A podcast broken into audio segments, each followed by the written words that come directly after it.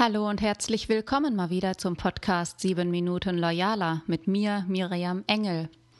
Heute geht es darum, wie du Platz schaffen kannst für Menschlichkeit und Loyalität in deinem Unternehmen. Götz Werner sagte, ohne Menschen keine Wirtschaft. Folglich ist der Mensch immer Zweck und die Wirtschaft nur Mittel und nicht umgekehrt. Wenn wir uns draußen umgucken, sollten wir uns diese Tatsache immer mal wieder vor Augen führen und auch hinterfragen. Nicht selten verselbstständigen sich Prozesse in Unternehmen zu Lasten der Menschen.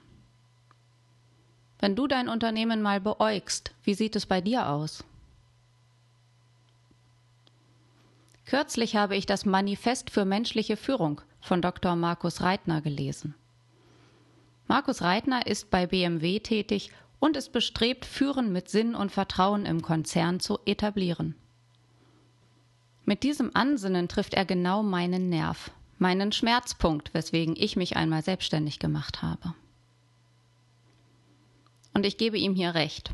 Unternehmensführung und Mitarbeiterführung hat die ureigenste Aufgabe, Orientierung zu schaffen.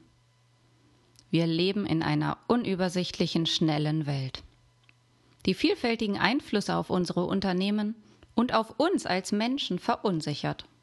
Die Führung, die Mitarbeiter, die Menschen und die Kinder. Gerade gegen diese Unsicherheit haben in meinen Augen auch Arbeitgeber heute die Fürsorgepflicht mehr denn je und die Aufgabe, Orientierung zu schaffen, sowohl nach außen für Kunden als auch nach innen für die Mitarbeiter, um damit auch ein Stück Sicherheit zurückzugeben. Nur so können wir wichtiges Vertrauen aufbauen und nur so kann Loyalität aus meinem Blickwinkel entstehen und damit Mitarbeiterbindung resultieren. Für die menschliche Führung wird auch Peter Drucker zitiert und erläutert, dass gerade Wissensarbeiter Führung auf Augenhöhe benötigen. Sie geben ihr Know-how und ihren Erfahrungsschatz ja praktisch freiwillig ans Unternehmen weiter. Und wenn wir das für uns einmal weiterdenken, wenn wir alle Druckmittel außen vor lassen, bleibt uns als Arbeitgeber nur, einen Sinn und eine Vision anzubieten, an die sich Mitarbeiter dranhängen können, die Sicherheit und Orientierung schafft. Unternehmensziele und Philosophie müssen aus meiner Sicht so spürbar und schmackhaft gemacht werden, dass viele, möglichst alle, freiwillig ihren Beitrag leisten und dazugehören wollen. Zu der Entwicklung des Allgemeinen, der Lösungsorientierung mit Produkten oder Dienstleistungen, zu der Entwicklung des Unternehmens und zu dem Team. Hier, in diesem Führungsprozess, wird der Nährboden für Loyalität geschaffen. Sinn und Vertrauen bilden dafür das Fundament. Und das ist mir beim Lesen dieses Buches nochmal richtig präsent geworden, denn Reitner setzt noch früher an als ich mit loyaler Führung. Er guckt sich die Beziehungen an, er guckt in den Menschen hinein und bringt das in Zusammenhang mit der Prozesskette, mit dem gesamten organisatorischen Unternehmenskern.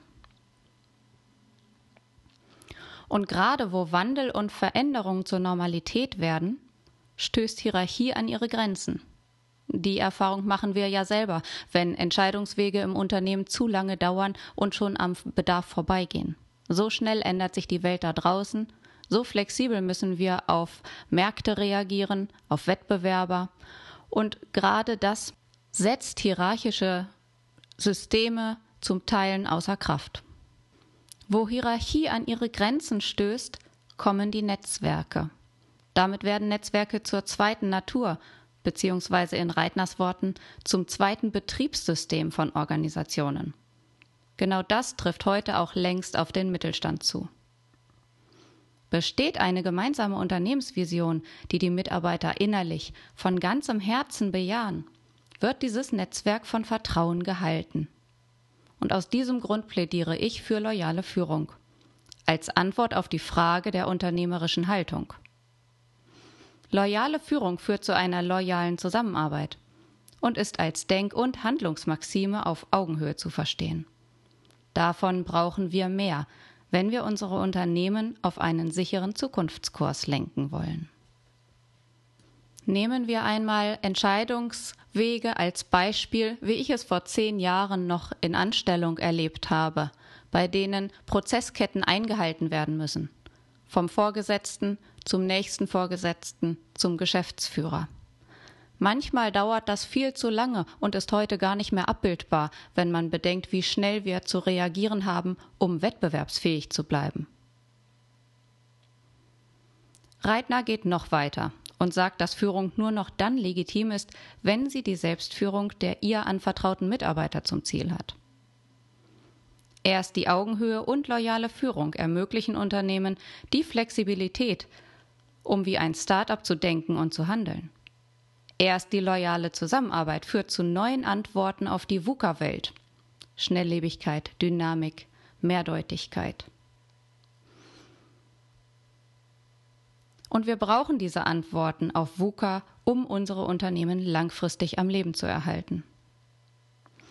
Loyale Führung ist ein wichtiger Aspekt dafür, um die Mitarbeiter ans Unternehmen zu binden, um die Vertrauenskultur und die Loyalität der Mitarbeiter zu entwickeln, langfristig für sich und für das Unternehmen zu denken, mitzuhandeln und so den Erfolgsprozess aktiv mitzugestalten. Wenn du weitere Aspekte zu loyaler Führung hören möchtest oder lesen möchtest, empfehle ich dir mein Buch Royal Führen, Loyal Handeln. Das ist seit Mai auf Amazon, bei mir über loyal-führen.de und natürlich in jedem Buchhandel im deutschsprachigen Raum erhältlich. Ja, ich hoffe, dass ich dir viele Impulse mitgeben konnte. Wenn du nur einen davon umsetzt, hast du schon etwas gewonnen und deine sieben Minuten gut investiert. Und ich freue mich, wenn du bald bei sieben Minuten loyaler wieder reinhörst.